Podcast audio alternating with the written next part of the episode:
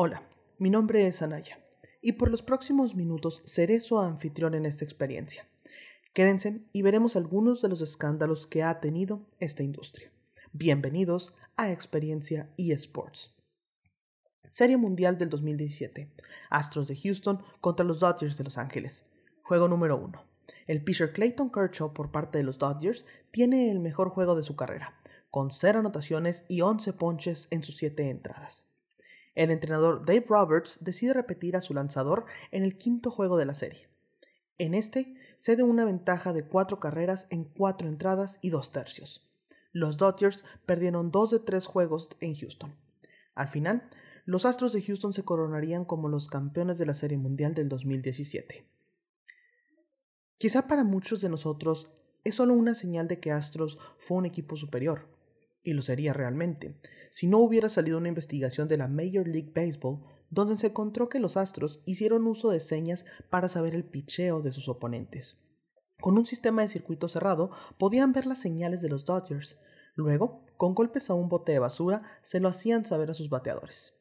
Y aunque en el 2020 se supo que los Dodgers ya no pueden reclamar el título, un título que quizás se hubiera ido a Los Ángeles, quizá no. En palabras del periodista del, Los Angeles Times, Bill Plaschke, suena gracioso, pero realmente no lo es. Los Astros engañaron a los Dodgers, hambrientos de títulos, de mucho más que un campeonato. Robaron un legado, hurtaron la historia, cambiaron la narrativa deportiva de esta ciudad para siempre. En serio, ¿Por qué el trofeo del comisionado todavía está en sus oficinas de Houston? ¿Por qué no pueden al menos tener la decencia de devolverlo? El 12 de junio del 2012, la USADA, Agencia Antidopaje de Estados Unidos por sus siglas en inglés, acusó formalmente al señor Lance Armstrong de usar eritropoyetina, EPO, transfusiones de sangre, testosterona y corticoides.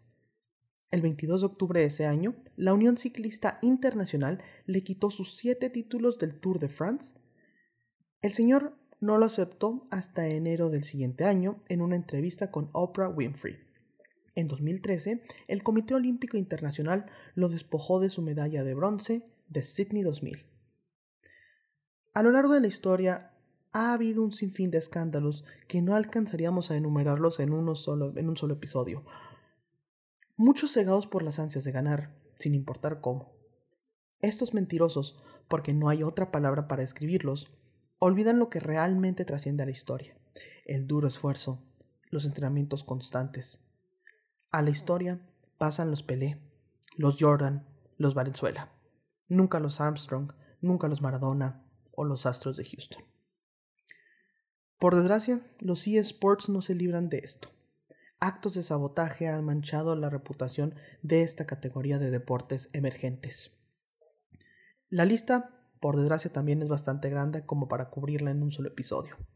Pero comencemos con el Shanghai Major del 2016, organizado por la organización Perfect World del 25 de febrero al 6 de marzo del 2016. Era el evento de invierno y el segundo torneo del recientemente adoptado sistema por Valve. Los premios acumulaban 3 millones de dólares. Las condiciones fueron deplorables.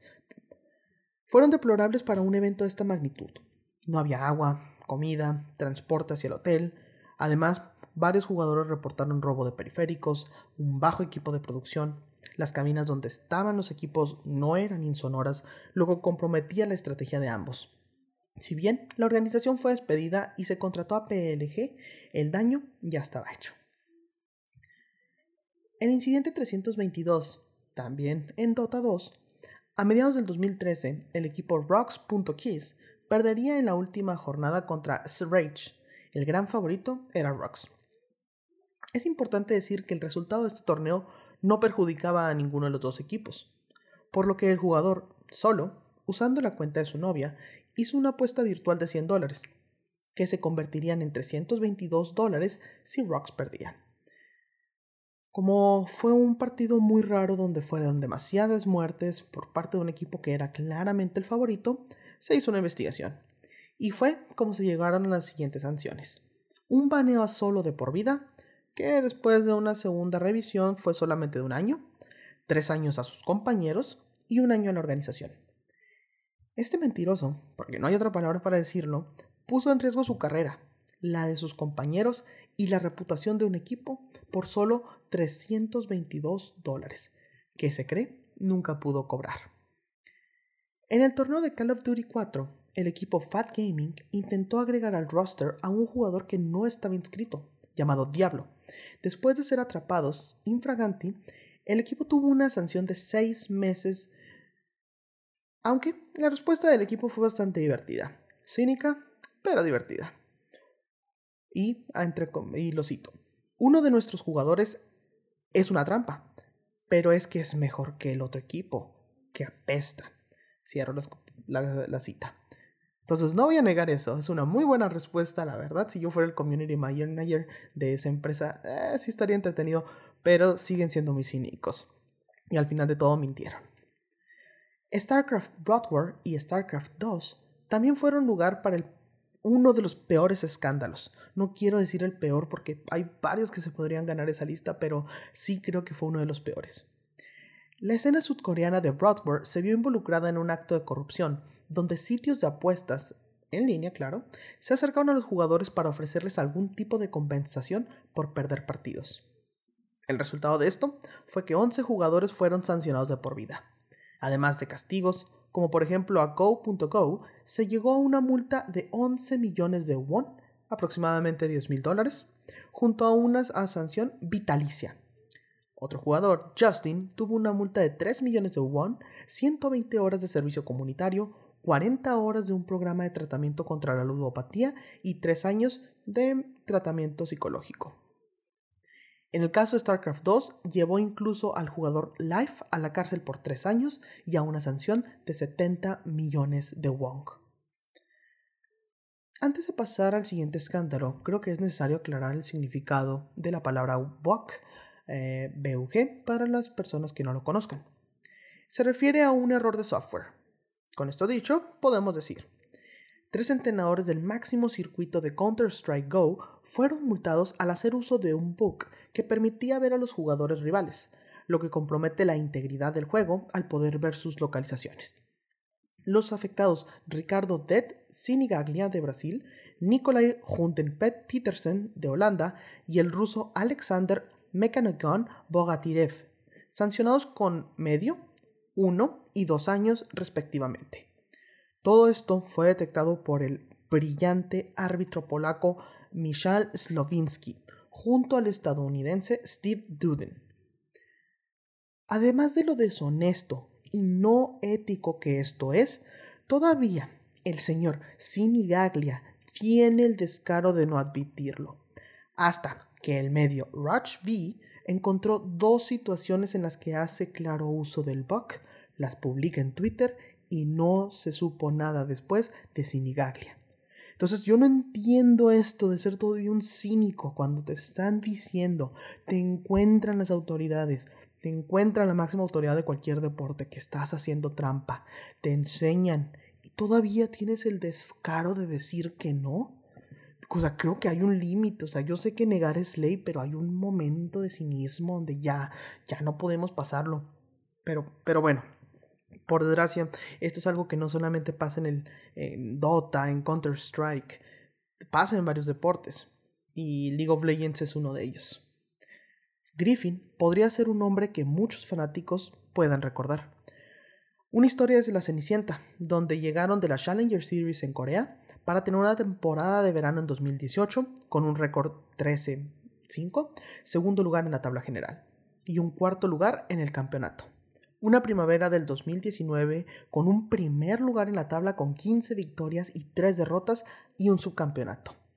Un verano del 2019 con un primer lugar en la tabla y con 13 victorias y 5 derrotas.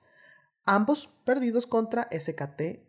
Así que pues podemos hablar bien. Todo se ve bien hasta que una semana antes del Campeonato Mundial del 2019, Griffin publica un tweet donde anunciaba la salida del entrenador CV Max.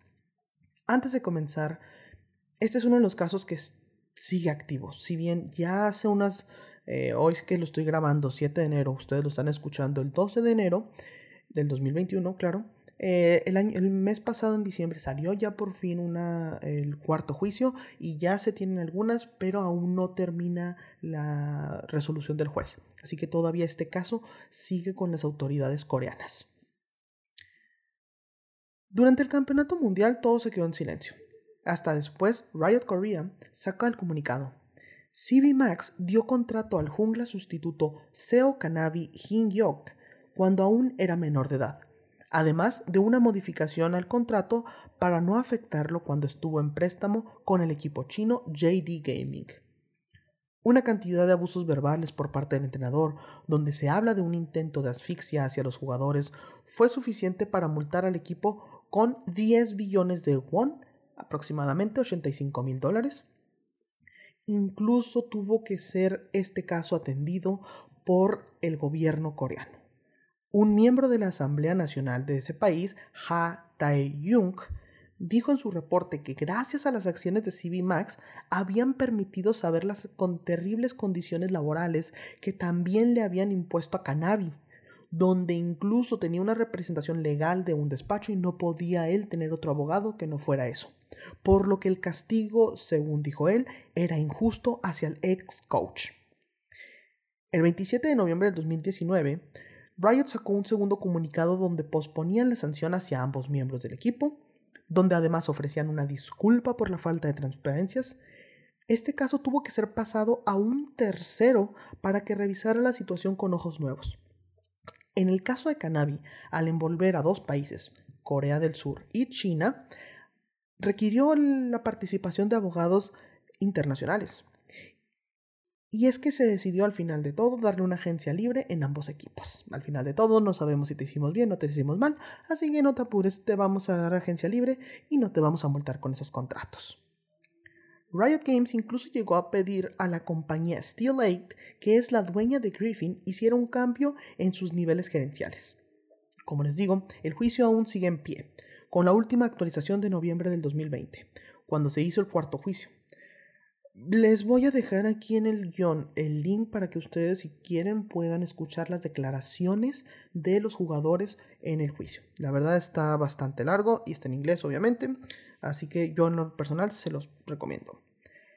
El 14 de noviembre del 2020 por fin se dio una suspensión de 5 meses para el coach, donde no podrá entrar a ninguna organización hasta mayo del 2021. Dragon X, que iba a ser el equipo para el coach CB Max, emitió un comunicado donde creen en la inocencia de CB Max. En fin, la verdad fue también una muy buena historia. Como les digo, Aquí no quiero tomar partido ninguno porque algunos dicen que los jugadores mintieron y que CB Max es el héroe por haber denunciado esos, esos contratos tan malos que tenían los jugadores con la organización.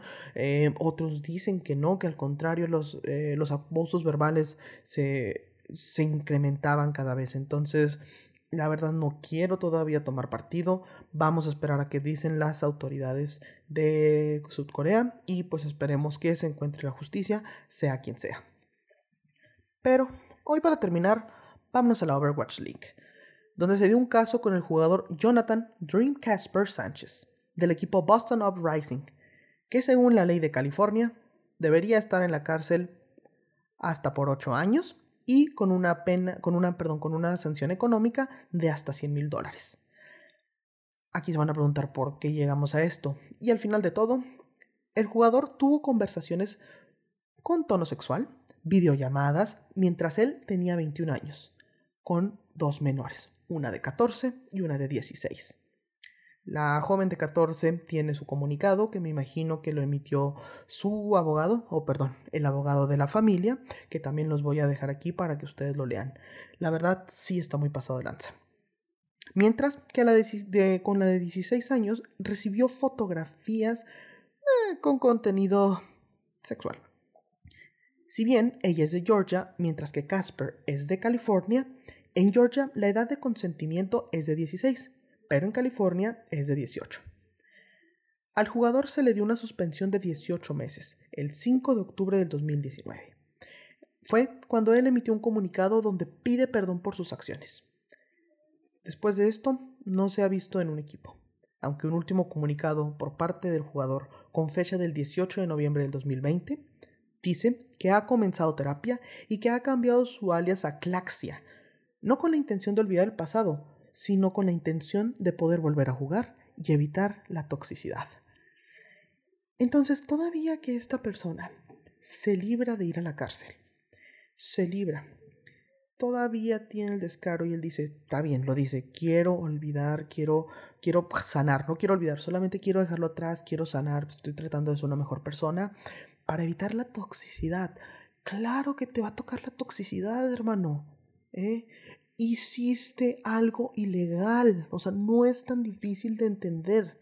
No es tan difícil de entender. Si tienes y pediste fotos con contenido sexual a una menor de edad, es un delito aquí, en China, en Estados Unidos, en Sudcorea, en Tailandia, en donde sea, eso es ilegal. La verdad es que yo quisiera decir mucho, no saben cuánto yo quisiera decir que los eSports somos algo que está libre de culpas, pero creo que la codicia humana no conoce si estamos hablando del, de la NFL, de la MLB, de la Liga Mexicana de Fútbol, o de Riot Games, o de Blizzard. Creo que nuestra codicia humana no conoce ese límite y por desgracia no vamos a poder acabar eso de manera tan sencilla. El trabajo del árbitro polaco Michal es algo impresionante en mi opinión. Él duró más de dos o tres semanas viendo partidas donde se encontró el truco. En una entrevista que leí de él, por ejemplo, decía que tuvo que, pues nadie le dijo, pues, cómo se te podía encontrar ese bug. Obviamente no te lo va a decir, oye, le haces así. Entonces él tuvo que descubrirlo. Y eso es tardado. Luego su amigo el estadounidense le ayudó a hacer un programa para poder ver en qué partidos se había utilizado y ya lo demás lo tuvieron que hacer manual. Son trabajos excepcionales. Y así como la película de... Bueno, esta película con, con Will Smith, donde habla sobre la NFL, creo que es algo que tenemos que tener en cuenta. Los eSports tenemos que ser un modelo a seguir en todo lo que podamos. No podemos permitir que, que más adelante quieran manchar la reputación de los eSports. Hay que evitar los escándalos que han tenido equipos de fútbol como el Cruz Azul. Hay que evitar los escándalos que otros equipos hayan tenido. Somos mejores que eso.